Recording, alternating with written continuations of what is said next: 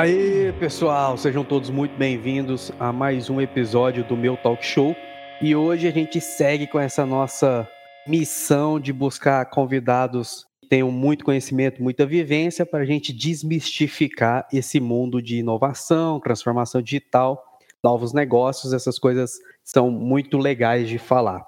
E hoje eu tenho de novo é, a satisfação por ter bons amigos e amigos que sempre rendem boas conversas. E hoje vai ser diferente. Estou recebendo o Michael Andrade.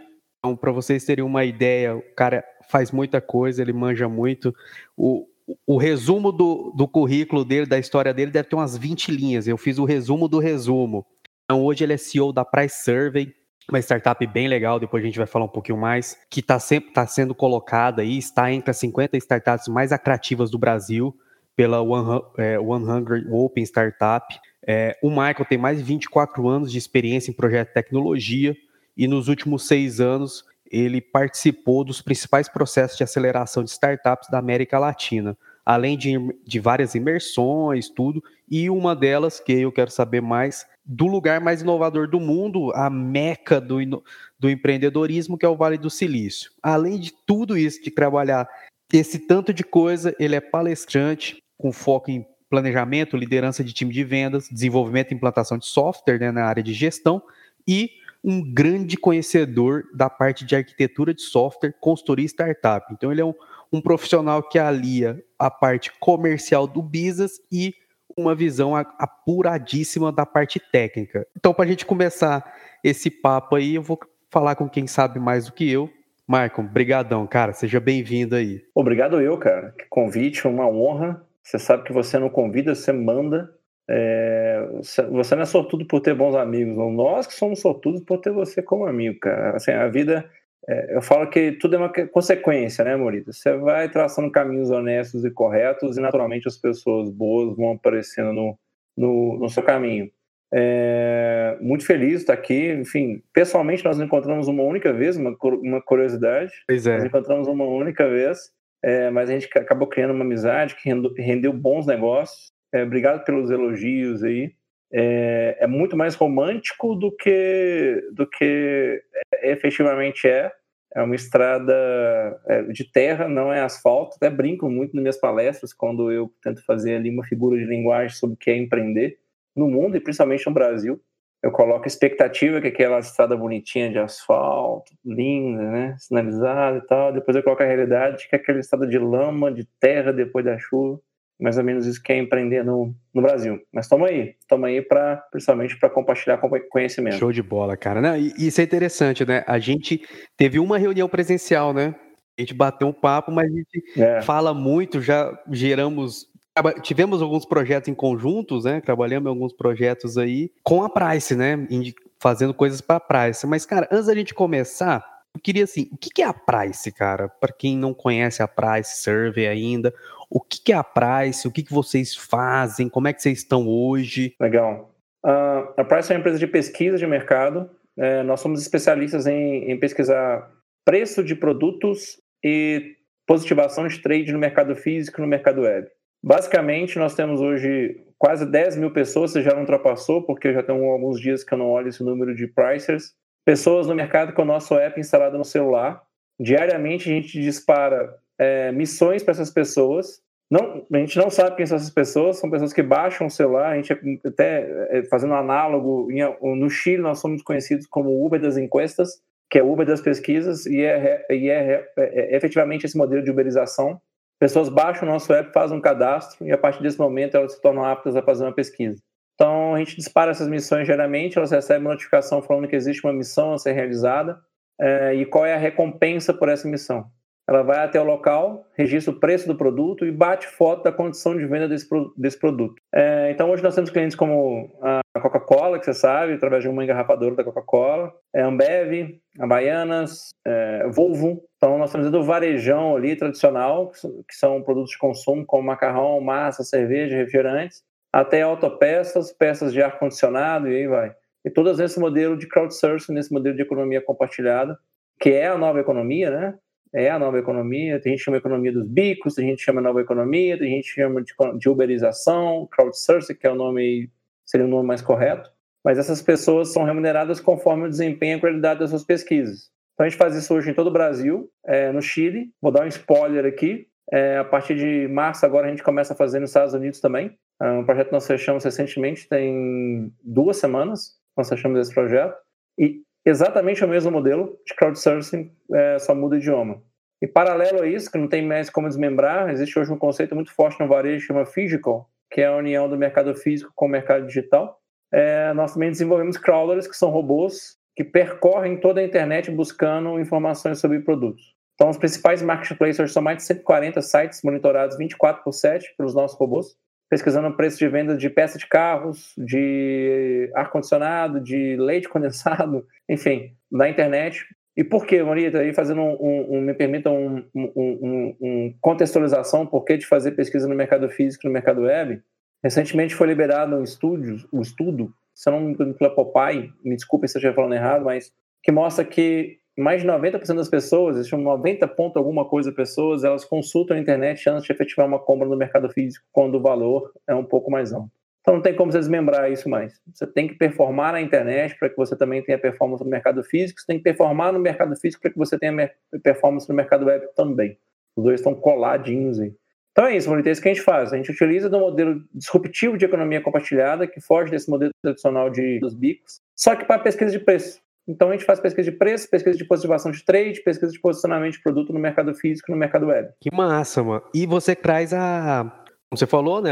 Você tem a Uberização, vamos, vamos com esse nome, né? É, o mais popular, né? É o mais popular hoje. As pessoas conhecem muito o Uber, né? então é a uberização. A uberização, você usa isso para você dar a granularidade de pesquisa que essas grandes empresas não têm, né? Elas gostariam de ter, né? Então, você deu o um exemplo, Coca-Cola, Ambev, ela, é, a presença dela é pulverizada, ela, é. eles estão em todo que é lugar, só que ela não tem essa informação de forma pulverizada, né? De como ela está nesse nesses locais, né? E você traz isso para eles, né? Então, é uma forma diferente, né? É uma forma diferente. Mas assim, cara, e eu queria te perguntar um negócio. Eu trabalhei na Coca há muito tempo e, eu sei a visão que a gente tinha na época, né? Isso vem mudando, que quer queira, quer não, com todas essas mudanças que a gente está passando na sociedade, se os gestores não mudarem os pontos de vista, a gente sabe que o barco tende a, a naufragar, né? Mas isso, eu acredito que é, faz quase três anos que eu estou fora da Coca, acredito que isso vem evoluindo e mudando o ponto de vista, que era muito de ter informações e fazer muitas coisas próprias, né, com equipe própria, tudo. E a Price é o contrário disso, né? Você, Price não tem equipe, você vende a informação, né, monetiza a informação para um, para uma outra empresa por meio de pessoas por meio de pessoas que, que se dispõem a fazer essas pesquisas. Como que é isso? Você como o empreendedor da Price abordar essas empresas de economia tradicional e explicar esse modelo de negócio. Como, como que funciona isso? Legal. Cara, é um desafio grande. De, deixa eu dar um.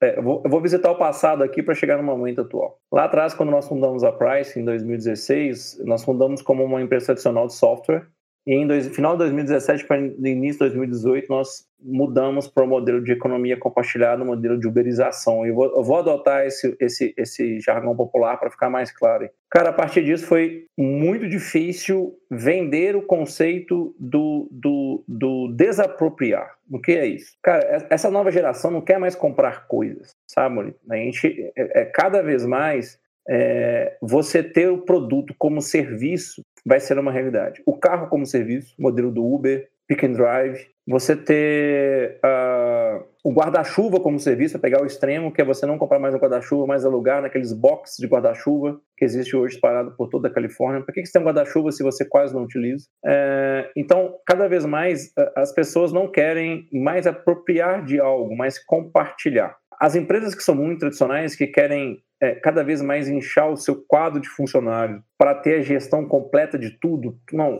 precisamos fazer pesquisa. É, 10, 15, 100, 600, 2 mil. Você sabe que tem empresa que tem quase 5 mil, 6 mil pesquisadores espalhados pelo Brasil afora fazendo pesquisa. Acontecem duas coisas. Primeiro, santo de casa não faz milagre. Essas pessoas, para que você mantenha essas pessoas engajadas a, a realizar o processo de pesquisa, você precisa estar o tempo todo renovando a, a, a, a, vontade dessas pessoas querer continuar trabalhando com você. Diferente do modelo de economia compartilhada. Dá um exemplo. Eu tenho uma pessoa lá em Rondonópolis que faz pesquisa, meu, CLT, eu, indústria, tenho uma pessoa lá, eu indústria qualquer, indústria X, para não citar nome aqui, para não ser leviano com alguma indústria. Eu, indústria de caneca, tenho uma pessoa lá em Rondonópolis que faz pesquisa para mim e é meu CLT, ok? Você tem uma pessoa em Rondonópolis fazendo pesquisa para você. Essa pessoa tem dor de cabeça, essa pessoa tem é mau humor, essa pessoa ela pode ter sido mal selecionada e ela não tem o melhor índole do mundo. Essa pessoa pode pedir demissão e você fica com aquela janela de intervalo sem fazer o processo que deveria ser feito. Ok.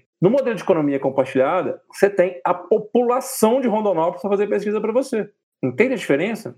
E qual é o risco que você tem isso? Nenhum. Veja, se de manhã eu disparo uma pesquisa e o meu CLT, o meu ali, né, o meu, né, essa expressão meu está ficando tão chata cada vez mais nesse mundo de, de, de, de, de, inovação, de disrupção, de transformação digital, o ser meu, né? Quando eu tenho o meu funcionário fazendo pesquisa para mim, se ele vai lá de manhã de mau humor e quer me enganar, ele me engana. E se eu percebo que ele me enganou, eu não tenho um outro para ir lá mandar fazer à tarde. Porque se eu mandar ele mesmo ir lá fazer a pesquisa à tarde, ele vai ficar mais full ainda da vida vai lá fazer uma pesquisa, fazer um processo pior do que ele fez de manhã. No modelo de economia compartilhada, se é o Pedro Morita que vai lá fazer de manhã e ele não fez um bom trabalho, eu, pô, eu posso chamar o Joãozinho, Maria, José para fazer na parte da tarde. Então, veja, no modelo de economia compartilhada, eu saio do é meu né, e abro um leque de possibilidades infinito. Tá? Então, mas levar isso para dentro das indústrias que são tradicionais e falar com elas assim, abra mão do que é seu, do meu, você só consegue convencer a partir do momento que você faz matemática. E, e aí você traz o, o, novo conceito, né? O conceito ali que o, que o Peter Diamond fala, né? Você sai da escassez, que é uma equipe reduzida, para você vai para a abundância, que é toda a população disponível toda a população pesquisador potencial, né? Toda a população é um auditor potencial. E aí você vira o jogo, né? Mas eu acho muito interessante, cara, porque eu vou, vou contar um caso. Eu participei de uma reunião sobre mercado de honestidade, sabe? Você pega, você paga aqui. Auto, mercado autônomo, que agora, durante a pandemia aí, toda o condomínio maior tem. Aqui em Uberlândia tem uns caras muito bons, que é os caras da Snack, o Vinícius, o Lucas, os meninos lá são estão voando, modelo de negócio, tecnologia, os caras estão acelerando. A gente, eu participei de uma reunião e para explicar para o cara da empresa tradicional o que era o mercado de é, honestidade, honest market, cara, foi uma luta, sabe? Aí falou, não, mas o cara vai pagar. Não, mas quem vai cobrar? Não, não, não tem ninguém cobrando. Ele pega, ele paga. Não, mas tem uma câmera filmando? Não, não tem. Não, mas o cara não vai pagar. É. Não, sim, mas a gente aposta que a maioria das pessoas são honestas. Não, mas não vai ninguém cobrar mesmo? Mas, assim, por isso que eu, eu quis entender, sabe? Porque você chega lá e fala, cara, meu modelo de negócio é: eu tenho a população como disponibilidade, trago as informações para você em uma velocidade maior tal. Você não precisa ter equipe. Então, é, esse encaixe que é uma coisa que, que me, me intriga, sabe? Sabe, é, o que é engraçado, Maurício? Engraçado é o cara falar assim: você começa com a reunião com ele e fala, cara, qual que é o seu problema? Aí ele fala, ah, eu não recebo informação, as informações chegam quebradas, as informações não são confiáveis. É, eu recebo informação com dois, três dias. Eu sei que o cara que era meu funcionário, ele não fez o, o, trabalho dele direito, ele não fez a auditoria direito, ele não positivou o trade, ele não, ele, ele, não fez ali a pesquisa de preço, não fez o price, não fez o SOV, tudo não fez, não fez, não fez, não fez. Eu não confio nele. Legal, ele é seu funcionário? É meu funcionário cara, deixa eu apresentar esse modelo de economia compartilhada, tá vendo? Eu tenho aqui, tá, tá. Aí, no final, ele fala assim, ah, mas como é que eu vou confiar que essas pessoas estão fazendo o trabalho correto? Veja bem, o cara, ele já tem uma pessoa que ele paga CLT, com todos os encargos do mundo, que é um cara que tem 13 terceiro, que tem férias, que adoece, que, que, que tá, tem passivo trabalhista, e ele não confia no cara. Quando você apresenta um, um modelo alternativo para ele, a desconfiança é não, não vou te contratar porque eu não tenho como confiar nessas pessoas.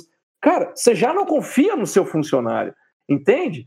É, é, é, vem cá, não existe downgrade nisso, cara. O máximo que pode acontecer é você perceber que você vai confiar nas pessoas. É, não existe isso. Então, você pegou um ponto-chave. Geralmente, a maioria das pessoas que, que começam a flertar com o, movimento de transformação de mindset, eu nem gosto muito dessa palavra, fica muita moda, né, mindset, mas que começam a perceber que a economia está mudando, que agora existe um novo conceito de economia, a primeira coisa dela é desconfiança sobre o modelo novo. Mas eles já não confiam, já é fato, fato consumado, que ele não confia no modelo antigo, mas ele tem desconfiança no modelo novo. Cara, entre a certeza que você tem, sabe que não confia e a probabilidade de você ser surpreendido com o modelo novo que pode, você pode confiar, o que, que você tem a perder em relação a isso? Absolutamente nada. Né? O que nos ajuda muito, Morida, respondendo um pouco a, a sua pergunta sobre como essa abordagem, é que, para nossa sorte, o modelo de transformação digital, o modelo da nova economia, está virando moda. Então, as grandes indústrias estão no movimento correto de ter áreas de transformação digital, de fazer é, eventos de transformação digital, de criar é, planos de transformação digital. A Ambev tem né? Você pega a Ginomoto, a Ginolab, você pega a Coca-Cola, que tá fazendo estava fazendo agora não tanto em função da pandemia, mas estava fazendo vários eventos lá no Cubo, em São Paulo, conectando a startup. Então, você falou aí da Senhor para Startup. Opa, legal. Então, o movimento aí conectando junto com a indústria também. Então, isso tem ajudado muito. Mas aí, me, me permita delongar um pouquinho esse assunto, tá, Morito? Mas aí, cara, é o seguinte: quando você entra, é, é, é, é, o romântico sexo, conexão com startup, imprensa e tal, o site, isso e aquilo, pai e tal. Quando você passa pelo programa, que você entra lá na entranha da indústria, que você bate no cara de compras, que tem 20 anos que está naquela indústria, 15 anos está na indústria, super tradicional, ou um diretor que está acostumado com o processo, que você fala com ele, olha aqui, é isso que nós queremos, esse cara assusta, entende? Exatamente. Você passou da espuma romântica, né? Aí você tá na realidade. E aí, antes de voltar para você, cara, esse é um ponto. A, a Ana, Ana Paula, minha vida chefe, do qual nós somos muito fã, é, já participei de algumas conversas com ela, quando diretores de grandes empresas falam dessa questão da startup, ela pega e levanta uma coisa assim, ele, ela fala, pô, mas peraí, cara, legal que você quer se, é, ter essa aproximação com a startup e tal, mas é, o seu compliance, a sua governança, você paga fornecedor com 120, 150 dias. Se contratar uma startup e pagar ela com 120, 150 dias, você quebra ela. E aí, você vai rever seus processos internos? E, que é isso que você falou, né? Que aí passou a espuma romântica do evento no cubo, espaço de vidro, coisa. Os, é, até a gente brinca, na primeira temporada tem um episódio que a gente brinca dos puffs coloridos, da máquina de café legal. E aí você vai pro dia a dia. E aí as empresas tradicionais, N motivos, né? Os processos delas for, foram criados e, são, e foram organizados para manter a estrutura dela. A startup, corpo estranho, né? Naquele, é, naquele ambiente ali, né? Perfeito. Eu falo que a grande maioria dessas indústrias que estão conectando com a startup, elas estão criando um novo field. E esse field chama conexão com a startup. Só que ela tem um outro field lá que chama compliance. É, hoje, nossos, praticamente todos os nossos grandes clientes nos pagam com 90 dias. Nenhum mudou, absolutamente nenhum mudou o compliance para fazer conexão com a minha startup. Lá dentro o cara fala: caraca, velho, pô, esses caras da, da Price Survey, da startup e tal, só quebrando, só furando a regra, e ele tá pagando você com 90 dias e muito puto com isso, né? Exatamente. É, isso é terrível. E vou te falar, não é uma realidade brazuca, é uma realidade mundo. Eu te perguntar, porque assim, você falou, vocês estão no Chile, vocês estão indo para os Estados Unidos agora, eu anotei aqui que eu quero saber mais essa dos Estados Unidos, mas você, pô, já participou de muita, muita imersão, muita é, missões, tudo, eu sei que vocês já tiveram também acelerações na Europa tal. É, como é que você vê isso, cara, bem em alto nível? Eu sei que são temas que a gente pode ficar aqui muito tempo falando, mas como é que você vê essa, essa visão do, do empresarial, do, das grandes empresas, dessas corporações da economia tradicional, frente a esse modelo de inovação. E aí eu vou tirar a parte das startups de PowerPoint, das ideias de PowerPoint que não entregam, mas das startups que têm entrega, que resolvem problemas de fato. Como é que você vê? Tem muita diferença? Não tem muita diferença? Quais são as particularidades, as diferenças entre o Brasil e essas outras experiências internacionais que vocês tiveram, cara? Legal. Cara, a mais, a mais gritante é capital. É, capital no Brasil, dinheiro no Brasil é artigo de luxo. É, os investidores aqui são muito mais conservadores do que os investidores na Europa e os investidores americanos. É, até os investidores chilenos são mais atrevidos, é, arriscam mais do que os investidores brasileiros. A gente está tendo um movimento de mudança desse cenário, porque a gente está com a Selic baixa agora, então aquele dinheiro tranquilo que você colocava esperando, no mínimo você ganhava a Selic, já, já compensava 14%, com a inflação a há 4 ou 5 valia a pena, agora não vale mais a pena você guardar dinheiro no Selic, então a gente está tendo um movimento de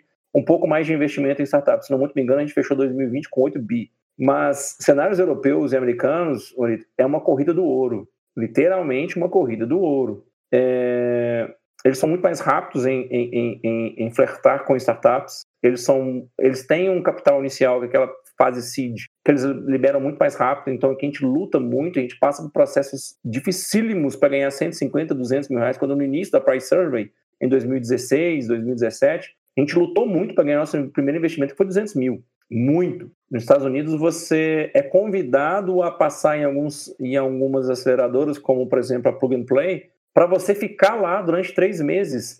E você ganha 150 mil dólares. O cara gostou. Estágio. O estágio de verão deles. Cara, estágio. Nós gostamos da sua tese, nós gostamos do que você nos mostrou, nós gostamos do seu PowerPoint, de verdade, Maurício, do seu PowerPoint, nós gostamos do que você tem aqui como currículo, e eles investem muito nos empreendedores, na pessoa. Cara, você tem experiência, para o know-how, gostei da sua ideia. 150 mil dólares para você ficar aqui dentro da Plug and Play, trabalhando na sua startup. Daqui a três meses a gente senta para conversar de novo, conforme o seu grau de maturidade, ou eu coloco mais, ou eu te agradeço e você vai embora. Qual é o compromisso da startup? Nenhum.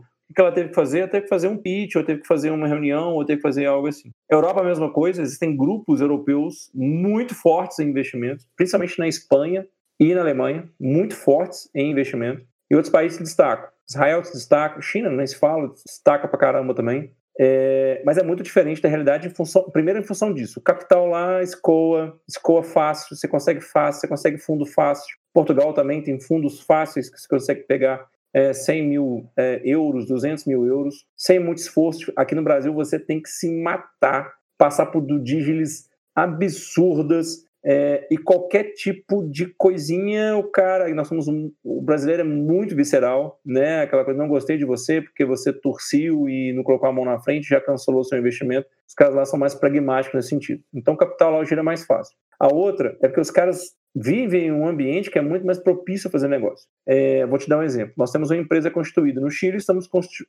é, estamos constituindo uma empresa agora é, nos Estados Unidos, ou em Delaware, ou na Flórida, a gente está para escolher. Mas nós abrimos nossa empresa em menos de 24 horas no Chile. Em menos de 24 estava aberto. A gente não teve que pagar o alvará de absolutamente nada. Nós ganhamos isenção de imposto. Nós ganhamos benefício do governo. É, é, não tem imposto até você, é, se não muito me engano, ter lucro ou faturar acima de X mil pesos, coisas assim. Então, isso para nós já foi um alívio absurdo. Absurdo, assim. Estados Unidos, mesma coisa. Você abre é, em seis horas, fica pronta a sua empresa, se não muito me engano. Você paga uma taxa ridiculamente baixa você não tem tributação alta enquanto você não atingir um nível de faturamento. Então é muito mais fácil você fazer negócio. Aqui no Brasil, no dia que eu paguei, no dia que eu abri minha empresa, Maurício, você sabe que isso é uma realidade. Em menos de uma semana depois, tinha um boleto da prefeitura para pagar, cara.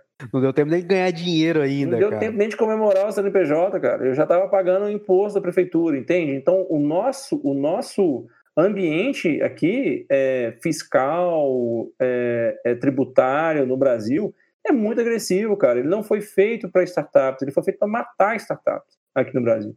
Então, essa é uma outra diferença. Por isso que eu dou muito valor ao empreendedor brasileiro. O empreendedor brasileiro que vence, cara, o cara é foda. O cara, para vencer aqui, o cara tem que ser muito ninja. Então, esse é um outro cenário que é o fato da gente ter essa situação do, de ter um ambiente péssimo para negócio tributário fiscal. E a terceira, que é muito importante, as pessoas ignoram isso, é idioma. Nós vivemos numa ilha, isolados, num, num continente onde ninguém mais fala nosso idioma. Aqui a gente fala português, todos os outros países falam espanhol. Então, para internacionalizar aqui, buscar outros cenários é muito difícil e nós somos um país continental que ainda faz negócio de forma tradicional. Eu gosto de você, vem cá, me visita, senta na minha frente, vamos conversar, não sei quem é você.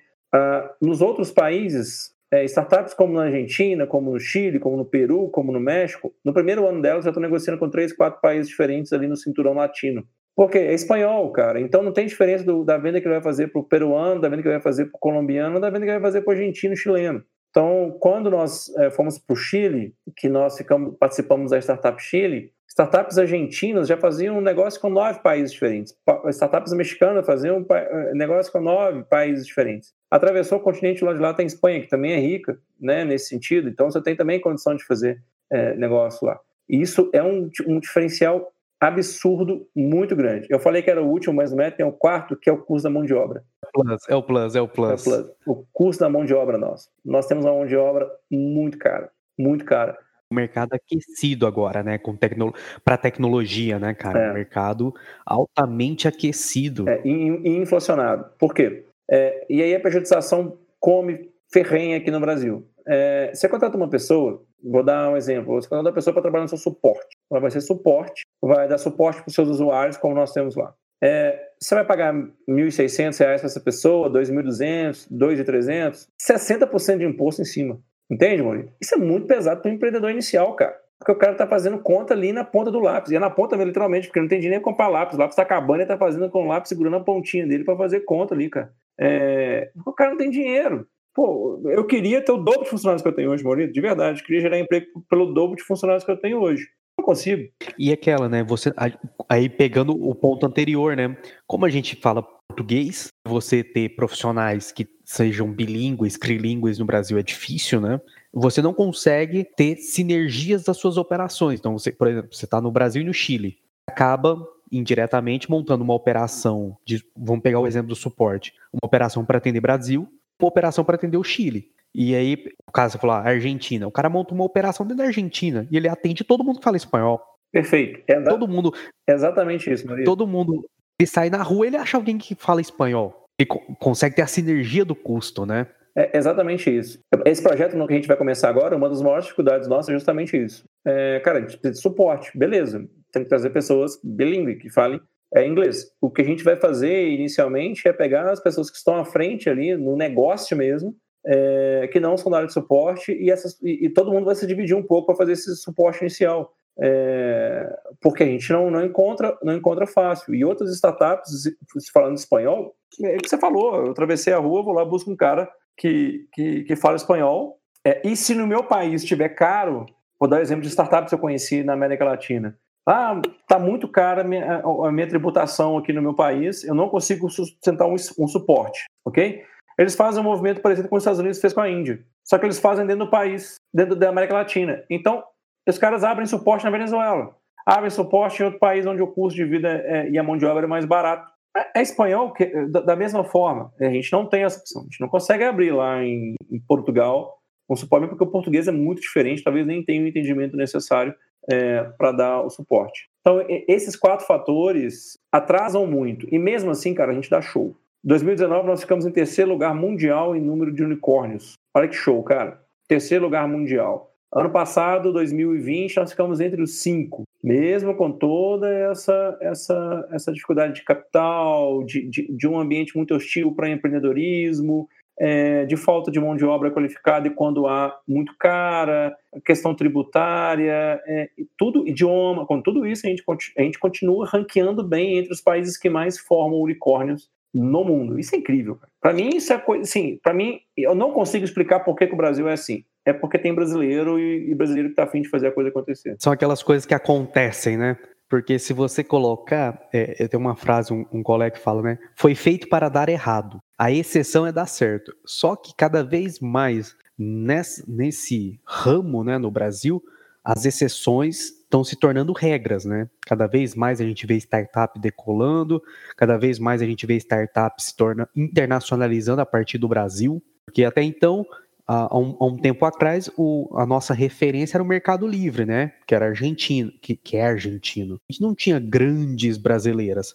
Aí vem de trás Buscapé, agora o pessoal da Movile, e cada vez mais você tem grandes grupos do Brasil, né? Fazendo aquisições fora, tudo, mas grandes grupos do Brasil, apesar de toda essa situação aí, né? Apesar de todo esse cenário indiretamente criado para não dar certo, né? Perfeito. É, é, só, só, complementando isso, Bonito, é, eu, eu, escutei outro dia e, e, e, isso marcou demais. Eu só não consegui gravar quem me falou e eu, eu, eu me penitencio por isso. Uh, o cara comparou o Brasil à plantação de uva para fazer bons vinhos. Você tem que ter um solo árido, sabe? Porque dá, vai dar aquela uva perfeita para fazer bons vinhos. O cara que empreende aqui, ele fica tão casca dura, tão, tão, tão, sabe? Aquele casca grossa de UFC, que, que ele toma soco na cara, toma soco na cara e a resiliência dele não acaba. Não há nada que derrube o cara. Entende? Porque ele quer assim. O antifrágil do Taleb, né?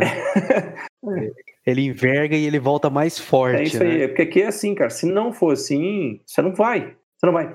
Nós criamos, Mori, desculpa, de novo, nós criamos, vou estender aqui, porque veio aqui. Nós criamos um ambiente nos últimos anos que empresário, patrão é bandido, entende? Nós criamos uma cultura que empresário, patrão é mal, que empresário, patrão é explorador, é escravocrata. Nós criamos essa cultura que, que, que, graças a Deus, ela está sumindo. Antigamente, quem era patrão era tido como um vilãozão, né? Cara, tinha frase: é, quem bate cartão não vota em patrão. Olha que coisa absurda, cara, que tinha isso no passado. Graças a Deus, a gente está virando esse jogo. Hoje não é mais absurdo abrir empresa, as pessoas não têm mais esse preconceito, está ficando as pessoas estão querendo abrir seu próprio negócio e gerar emprego, e isso está me deixando muito feliz, porque a, a minha geração, estou com 42 anos de idade, a minha geração sofreu muito com esse preconceito sobre, sobre é, empreendedores, sabe? Anos 80 as pessoas batiam em dono de supermercado na rua por causa de inflação, que culpa o cara tinha?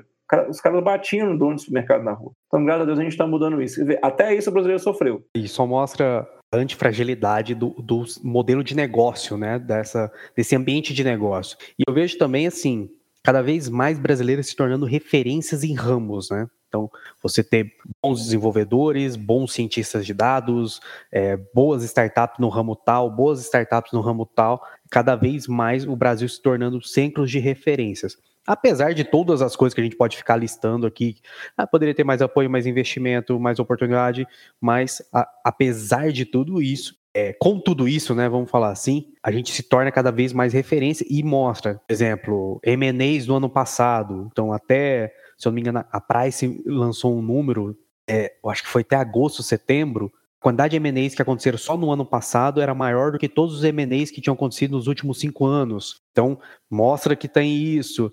É, cada vez mais startups abrem, cada vez mais os hubs de inovação crescem. Então, antes só tinha é, um ou outro, agora você já tem São Paulo, tem um hub muito forte, BH tem um hub muito forte, o Nordeste está com boas inovações, Recife, Fortaleza. Uma coisa aí eu queria voltar num ponto que você falou lá atrás. Eu já fiquei mais puto com isso, que é o modismo, né? A romantização. Só que aí, cara, aquele negócio, como diz o Roberto Carlos, né? O cantor, sucesso você não se discute, né?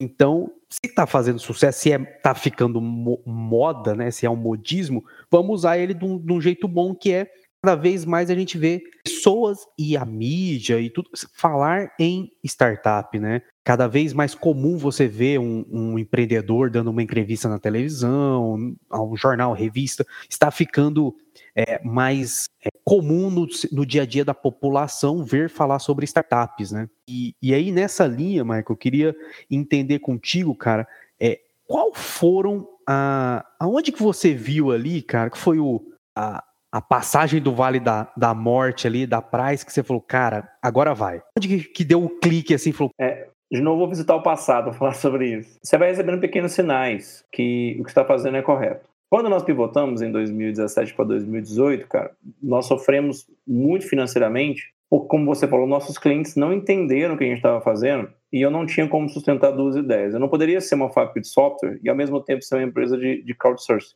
Eu não sustentava nem pelo modelo de negócio, que eu não seria honesto comigo mesmo, porque eu não acreditava no modelo de negócio de, de, de fábrica de software. E, e, eu precisava dedicar minha energia a criar algo disruptivo, um modelo de crowdsourcing, modelo de economia compartilhada, uberização, como queira. Quando eu apresentei para os meus clientes, uh, eu perdi todos os clientes. De verdade, eu fiquei sem cliente e só com a ideia de pivotar e sem cliente. E para ter certeza que eu estava no caminho certo, o que eu fiz? Eu montei uma apresentação, uma ideia, criei meus números e fui para o maior evento de aceleração anjo da América Latina. Falei, cara, se lá eu, se der certo lá, se eu ficar entre os, foram 14 mil projetos, se eu ficar entre os mil primeiros, eu estou no caminho certo. Eu fui com, com, com, com, com esse intuito. Cara, se eu, eu peguei um hotel na Cracolândia, porque eu não tinha condições de pagar para ficar no bom hotel. Eu peguei um hotel na Cracolândia, onde tinha estação ali, da, sei lá que estação que é aquela, que eu consegui chegar no prédio da Fiesp para economizar. Lá fui eu e fui para o evento de três dias na Fiesp, 14 mil projetos. Meu objetivo ficar entre os mil para validar meu negócio. Eu fui entrevistado por seis, sete avaliadores diferentes, é, mais a documentação que eu mandei. E no último dia, o presidente da Fiesp, que é o faltou o nome, ele até candidatou a, a governador, a prefeito já algumas vezes. Poliscaf, e, Fiesp, né? Paulo Scaff. Ele é quem entregaria o. Inclusive, esse vídeo está no YouTube, foi um dos piores pits que eu fiz na minha vida, cara. É, ele entregaria o prêmio para as 10 melhores. 10 seriam selecionados. Aí tava aquela Cris do Shark Tank Brasil e outras personalidades lá no palco. E aí eles anunciavam um a um os 10 primeiros, colocavam a logo da empresa e a cara do empreendedor num telão. E eu mandei minha foto do LinkedIn, cara, para esse negócio. Eu não jamais imaginei que eu seria selecionado entre os 10. Tava respondendo WhatsApp para minha esposa, inclusive, respondendo WhatsApp minha esposa. Não, foi legal o evento agora tem que ir na festividade, daqui a pouco eu tô indo embora e tal. E eu comprei a passagem de avião para tarde, porque os 10 tinham que subir no palco fazer pitch, então acabaria antes para quem não foi selecionado. Os 10 teriam que ficar lá para continuar no evento eu comprei a passagem de avião, tendo a certeza que eu não, que eu não seria selecionado. Eu fui de ônibus e voltaria de avião. Aí chamou a primeira e tal, aí de repente, cara, aparece lá a, a, a outra selecionada, Price Server, empreendedor Michael Andrade. E eu não escutei. E tava com a turma daqui de BH, do, do movimento de empreendedorismo aqui de BH, eles começaram a dar tapa na cabeça, olha para cima, olha para cima, eu colhei, tá lá minha cara redonda lá no, no, no telão, Price Server. Aí eu fui igual o bambu no vento, tremendo, fazer o pitch, tinha mais duas mil pessoas na história. Subi, respirei fiz o pitch. Saí de lá com a certeza que eu estava no caminho certo. Falei, cara, eu tô, eu, eu tô, no caminho certo. Se isso aqui. Tem algo aqui. Tem algo aqui. A, a, ideia, de, a ideia inicial, que foi a que eu apresentei lá, posso falar um, um mini palavrão aqui, Morita? Pode, né? A ideia que eu... É só para maior de 18 anos. a ideia inicial que eu apresentei lá para a ideia agora, eu vejo que a ideia inicial era uma bosta. Agora a ideia está maturada, agora sim ela, ela validou.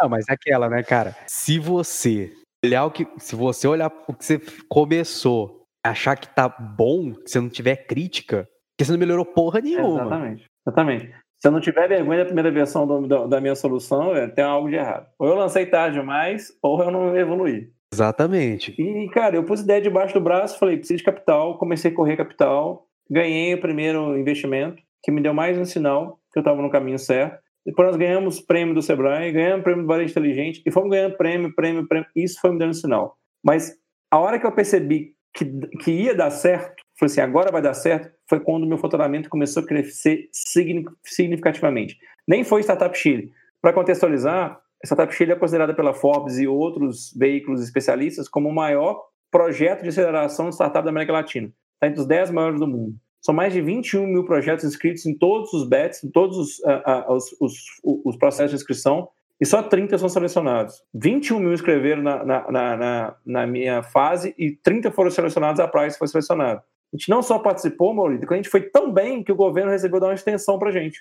o governo chileno. Falou, não, a gente vai dar uma extensão do programa, a gente quer que você fique mais um, mais um ciclo com a gente, de tão bem que a gente foi, é, é como, como reconhecimento do nosso desempenho. Mas, enfim, quando eu comecei a vender, e aí vai uma, vai uma dica para quem está empreendendo, empreendendo. Cara, não existe romantismo no empreendedorismo. Essa coisa de startup de puff, de parede colorida, de mensagem na parede, tá? isso é post-it rosa, isso é balela, gente. O que vale é nota fiscal. Nota fiscal. Essa sim você pode pendurar na parede. Se você quiser substituir pelo puff e sentar em cima dela também vale. É isso é isso é que, que dá ali a garantia que você está no caminho certo. Porque se tem alguém te pagando, você está tá resolvendo o problema de alguém. E você só vai ninguém dá dinheiro para ninguém, né? Não dá, não existe amor de graça, já né? é antigo, mas vale esse ditado. É, você só vai chancelar a sua ideia quando alguém te pagar, cara. Me desculpe o romantismo aí, não, eu quero fazer o bem para a natureza. Cara, então quem é que vai financiar esse bem para a natureza? Ou um investidor, ou um fundo, tem que te, te financiar, porque no fundo a gente vive num sistema capitalista que manda dinheiro para que você faça seu negócio valer. Então, startups que são B2C, B2B, de nota fiscal nota fiscal ali, você emitindo bonitinho, emitindo, recebendo, batendo dinheiro na conta. Quando isso começar a acontecer, aí você fala, estou no caminho certo. Se o seu faturamento não estiver minimamente dobrando ano a ano, cara, tem algo de errado. Você não é startup, você é uma empresa tradicional. Você tem que escalar. Escalar, escalar, escalar, escalar, escalar. E quando você fizer isso de um ano para o outro, que você escalar, faturando, crescendo, mais que dobrando o faturamento, cara, você está no caminho certo. E mais um sinal também, Morita, que você está no caminho certo quando você formar uma equipe foda. Era o que eu ia te falar agora, cara. Isso é porque assim, fundamental. Eu, você, eu gosto muito de você, eu acho que você é um cara fera, mas ter um cara no seu time, eu gosto muito dele, eu sou muito fã dele. Eu não conheço ele presencialmente, pessoalmente, né? Pessoalmente, assim, por tecnologia, a gente já conversou muitas vezes, mas tem um cara que estava aqui anotado para eu perguntar como que o Arthur foi pro teu time, cara. fala pra galera aqui que não conhece o Arthur. O Arthur é o, o mestre dos magos, né? Ele não aparece muito tal, mas quem é o Arthur e como ele foi pro seu time? Legal. Eu, eu conheci o Arthur em 2015 e o Arthur tinha 16 anos de idade. Quando eu li esse menino, eu falei, puta, cara, esse menino é um gênio. Esse menino é um gênio. E desde então eu comecei a acompanhar, a, a, ele era estagiário de uma empresa, e eu comecei a acompanhar a trajetória do Arthur. E eu não tinha condição de oferecer nada para ele, e eu não achava certo eu, eu oferecer alguma coisa que fosse ilusória para ele, eu queria oferecer algo que fosse realmente concreto. Em 2018 eu percebi que estava na hora de, de ter um cara foda, mestre dos magos, igual você falou, é, dentro da empresa. E o Arthur ele soma algumas qualidades que, que, que ultrapassam a tecnologia. É certamente o cara mais honesto que eu já conheci na minha vida. É um cara extremamente íntegro. íntegro. Ele tem formação no Sebrae, Escola de Formação de Empreendedores do Sebrae. Quer dizer, é uma visão empresarial foda, que é difícil encontrar em casa de tecnologia. É muito difícil. E é formado em tecnologia. Em 2018, eu falei, é a hora de chamar o Arthur para trabalhar comigo. Quando eu formatei a proposta, o Arthur foi para o Vale do Silício. Falei, puta, perdi o menino. Foi para o Vale estudar na Escola 42, concorreu a uma bolsa de estudo na Escola 42. Para quem não conhece, Escola 42 é uma das maiores escolas de tecnologia do mundo. Eles têm uma metodologia que é só deles, é incrível.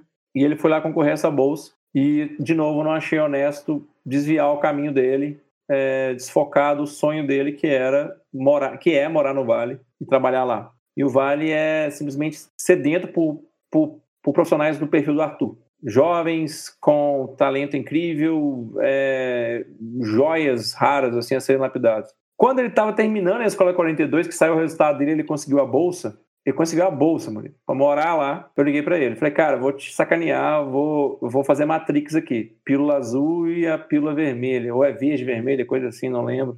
Morfeu. Falei, uma você fica no Vale e vai estudar na Escola 42. A outra, tô te convidando para ser meu sócio, para você vir pro Brasil e assumir a parte de tecnologia, ser meu CTO na Price Server. Ele falou, tá bom, legal, vou pensar. Frio assim, que é canalha. Até hoje eu sofro com isso. Frio. Tá bom, vou pensar aqui e te dou resposta. Passou um, dois, três, quatro, cinco dias e eu precisava no CTO. E ele não dava resposta. Aí me ligou. Falou, Mike, seguinte, é, tô assumindo um compromisso aqui com meu pai, que eu já tenho, e com você. Eu vou voltar, eu vou concluir a faculdade e vou assumir a parte de tecnologia da Price como CTO, sob essas condições. Menino com 20 anos de idade, já botando banca já. Assim, assim, assim, assim, assim, assado.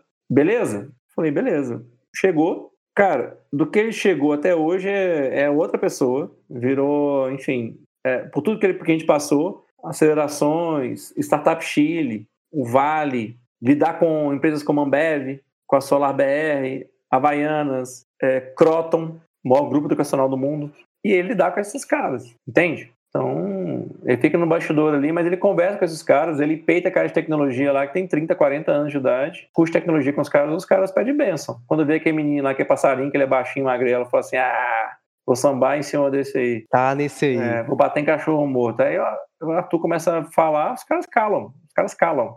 É impressionante. Arthur é a mão que balança o berço. Boa. Vou falar isso com ele depois. Cara, eu sou muito fã dele, cara. A gente já bateu altos papos, assim, de ideia tal. Eu sou muito fã dele. É.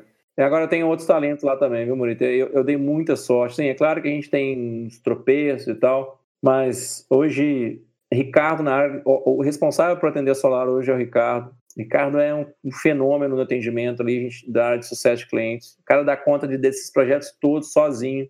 Na parte operacional, Rodrigo. O Rodrigo é um cara que também que, que estudou no VAR, estudou em, em Stanford toda a parte operacional, metas, é toda com ele, toda. Da, da parte de gestão de prices, que faço dessa parte operacional, Eliane. Eliane também é, é, é, é foda. No Chile, nós, eu tenho duas pessoas incríveis, que é o Arthur e a Valéria, são incríveis também. Fora o resto da equipe, eu não vou ser aliviando aqui de, de, de se ficar citando nome, que eu posso errar alguém aí e vai me pintar uma.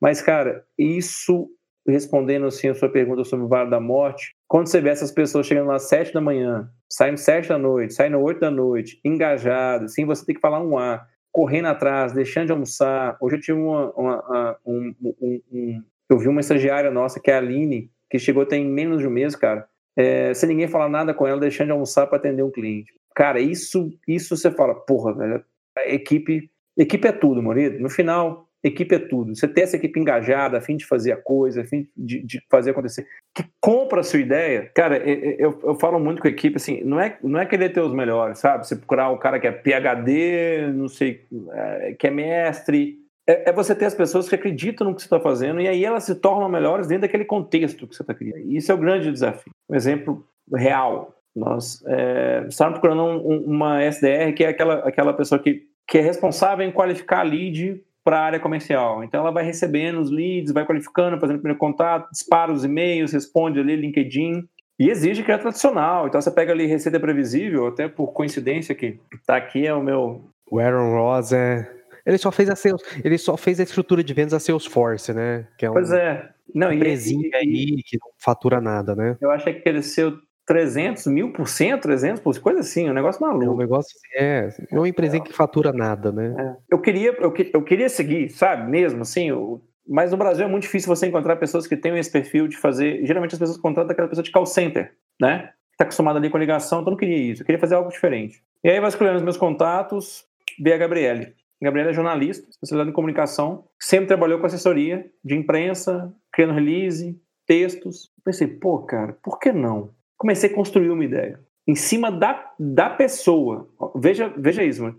Eu não estava criando um setor. Eu falei, cara, eu quero criar um ambiente para ela. Eu já identifiquei o talento. Ela fez uma release da Price, eu adorei. Vi todo o portfólio dela. Eu já identifiquei, eu quero essa pessoa no time. Eu identifiquei o talento. Agora, se eu pegar esse talento e colocar num ambiente que, que não é ali uma água ideal para ela, sabe? Não tá aquele pH ideal, a temperatura da água é ruim, ela vai morrer. Então eu queria criar um ambiente para ela. Eu falei, pô, mas como que eu vou pegar todo o conceito de receita previsível, e vou pegar uma pessoa e colocar dentro desse conceito. Cara, eu criei uma estrutura que era pensada nela. Eu queria ela no time. Fiz o convite para ela, trouxe ela para o time e eu falei com ela o seguinte: você vai escolher 10 clientes que você adoraria conversar com eles, 10, 10 leads dessa lista, que é uma lista gigantesca, que você identifica com o produto deles, com a forma como eles trabalham, com o marketing deles, vai escolher 10 e você vai, vai escrever um e-mail personalizado para cada um deles. E você vai mandar um e-mail, tá aqui, tá lá o, o nome do lead, o contato, e você vai pegar e escrever para ele. Aquele que você não tem como copiar e colar para outro, é para ele. Ah, mas como é que eu vou fazer isso e tal? Falei, escolhe um. Aí escolheu. Vamos abrir o site dele. A gente começou a ler o site, navegar, aí de repente estava lá a parte de valores da empresa. Ela bateu o olho e falou: Nossa, que legal isso aqui. Eu falei, como é que a gente pode ajudar ele a fazer, a cumprir esses valores aqui? Então a gente pode ajudar ele fazendo isso, isso, isso, isso. Batata, é aí. Morita, ela escreveu um e-mail, cara, maravilhoso. E falou, ah, Mike, não sei se tá certo. E me mandou. Ficou tão do caralho o e-mail dela, eu com outro palavrão. Ficou tão do caralho o e-mail dela, Morita. Sabe o que eu fiz? Chamei ela, pus ela pro meio do salão, chamei todo mundo da empresa, falei, você vai ler esse e-mail para todo mundo da Price. Ela, Mike, vai. Ela leu, cara. O pessoal ficou ali um minuto, pá, pá, pá, pá, pá, pá, aplaudindo ela. Cara, eu criei um ambiente para o talento florescer, entende? Então, o, o, que eu, o que eu tenho tentado fazer, principalmente para reter essas pessoas, é criar ambientes que eu não tenha que adaptar ninguém ao ambiente, mas que aquele talento consiga prosperar ali dentro. Entende? Tipo fértil, né? Porque aquele negócio, não, você não vai reter só com dinheiro, né? Não adianta você falar, pô, vou estar tá aqui, caminhão de dinheiro. Então, é como você usa, entre aspas, a sua limitação, né? Mas as suas forças, que é você conhecer o seu negócio, você está muito próximo do seu time, essa flexibilidade que você tem, ou você usa suas forças para potencializar suas forças, né? Que é muito melhor você potencializar suas forças e saber das suas fraquezas, administrá-las, do que você focar em querer atacar só suas fraquezas e não usar suas forças para ganhar uma guerra, né? Mas conversa muito massa, mas nós temos que ir pro nosso final. E nessa temporada, eu tô indo para uma linha que assim, eu quero terminar com uma provocação, porque meus convidados sempre os caras muito no dia a dia. E aí, Michael, a ideia do, do podcast é porque eu fico sempre ficava muito puto que você vai ver a você SA, você vai ver a exame, você vai ver as, a, as entrevistas, tudo. Sempre tem o CEO, nada contra CEO, tá? Mas tem um CEO, o, o Global não sei o quê, falando dos projetos, falando das coisas. Mas quando a gente vê, né, esse cara foi o cara só que ou aprovou, ou deu ok no e-mail, ou deu cheque. Não era ele que estava ali no dia a dia, abrindo planilha de Excel, sofrendo ali para fazer acontecer. uma ideia da conversa aqui, cara, eu trago pessoas que eu conheço, que eu sei que tem ramos que eu não entendo, tá? Para eu aprender. Então, principalmente a ideia do podcast é ser uma, uma jornada para mim de conhecimento e a gente bate papo para ajudar mais gente, mas que tenha vivência, que sofreu ali, que sabe o que acontece no dia a dia, que tem entregas para desmistificar. Então, cara, eu queria assim, é, o que que você, eu sei que você já deu umas dicas ali e tal, mas é, a pessoa que está nos ouvindo agora, cara, bem, assim, direto e reto, o cara que está ouvindo, que é empreendedor, está abrindo a empresa tal, qual que é uma lenda urbana, um mito do empreendedorismo, de startup, que todo mundo fala que você queria derrubar agora, cara, assim, tipo, gente, não é isso. Cara, é, eu acho que o mais evidente é relacionamento com o investidor. A startup, ela, ela, ela é muito forçada pela maioria das literaturas e principalmente pelos processos de aceleração, a criar um negócio para crescer rápido, ter investidor, colocar dinheiro, deixar o investidor rico, ficar rico e ser vendido, que é o famoso unicórnio, né? Então existe todo um romantismo aí, um mito sobre isso. Tem que crescer rápido, tem que crescer rápido. É, existem investidores, existem investidores. Mas se eu pudesse derrubar algo, era startups não preocupem com investidores não preocupem em ser, ser vendidas. Faça efetivamente algo que você acredita que seja sustentável. Eu li naquele livro Nada Easy, do fundador da Stax, que eu esqueci o nome dele, me perdoe, que ele fala o seguinte: não construa. Não, não foi no livro dele, não foi no livro dele, não, foi num texto que ele escreveu. Não construa unicórnio, construa camelos. Porque quando chegar no deserto, como a gente está vivendo agora de pandemia, o camelo sobrevive, o unicórnio morre de sede, morre de fome. Então, se eu posso falar com as startups é o seguinte, cara, não construam unicórnios, construam camelos, tomam prejuízo. Cara, isso não existe. Você não vive a realidade. Não construam unicórnios. Por quê? Porque se você for condizente com o que você acredita, se você for condizente com o seu projeto, porque assim existe investidor que também é filho da. Então, da mesma forma que existe empreendedor que que, que, é empreendedor de palco, que é aquele PowerPoint bonito, tem a voz grossa, um grande locutor, teatral, pan, hollywoodiano, aquela coisa toda mas que no fundo não faz porra nenhuma, não gera emprego, não fatura, não, não tem a ideia dele é uma merda e tal. Existe um investidor que é filho da puta também, falei, Morita foi mal. Também é filho da puta. Então, se você estiver condizente com a sua tese, se você acreditar mesmo no que você faz, se você estiver faturando, se você estiver é, é, é, é, é vendendo bem, rendendo bem, cara, um investidor certo vai aparecer para você se você precisar. E não preocupe em ser, em ser vendido, preocupe em faturar, em, em, em ser é, é, rentável, em ser sólido nas suas teses, em continuar vendendo para grandes clientes, porque quem mais vai validar a sua ideia não é programa de aceleração, investidor, mentor, é o cliente. É o cliente que vai validar a sua ideia, que vai maturar a sua ideia, que vai fazer ela evoluir, porque ele vai te exigir tanto, ele vai te apertar tanto para você criar algo foda, que você não vai ter outra saída, você vai ter que criar algo foda. Então, cara, se eu pudesse derrubar mesmo, Maurício, obrigado por essa pergunta, eu acabaria com esse mito do unicórnio, da forma como ele foi concebido, e criaria o mito do camelo, que é aquela empresa que é, foi feita para viver qualquer tipo de crise. Então seria isso. Muito bom, cara. Muito... E com essa analogia, vamos criar mais camelos, incentivar a criar mais camelos. A gente fica por aqui nesse episódio. Espero que vocês tenham gostado e aprendido tanto quanto eu pude aprender nesse episódio. E aguardo vocês nos próximos episódios. Volta lá, procura a gente, ouve os primeira temporada, ouve essa segunda temporada. Espero que vocês tenham gostado. E é isso aí. Maicon, brigadão por ter aceito o convite. Sei que sexta-feira à noite, uma semana insana aí, um monte de coisas, ainda tá aqui batendo papo, cara. Brigadão mesmo, viu? Valeu, velho. Cara, obrigado eu. Você sabe que sou o cara, sou seu fã de carteirinha. E você não convida, cara, você convoca. Tô à disposição sempre. Valeu, gente. Tamo junto, um abraço.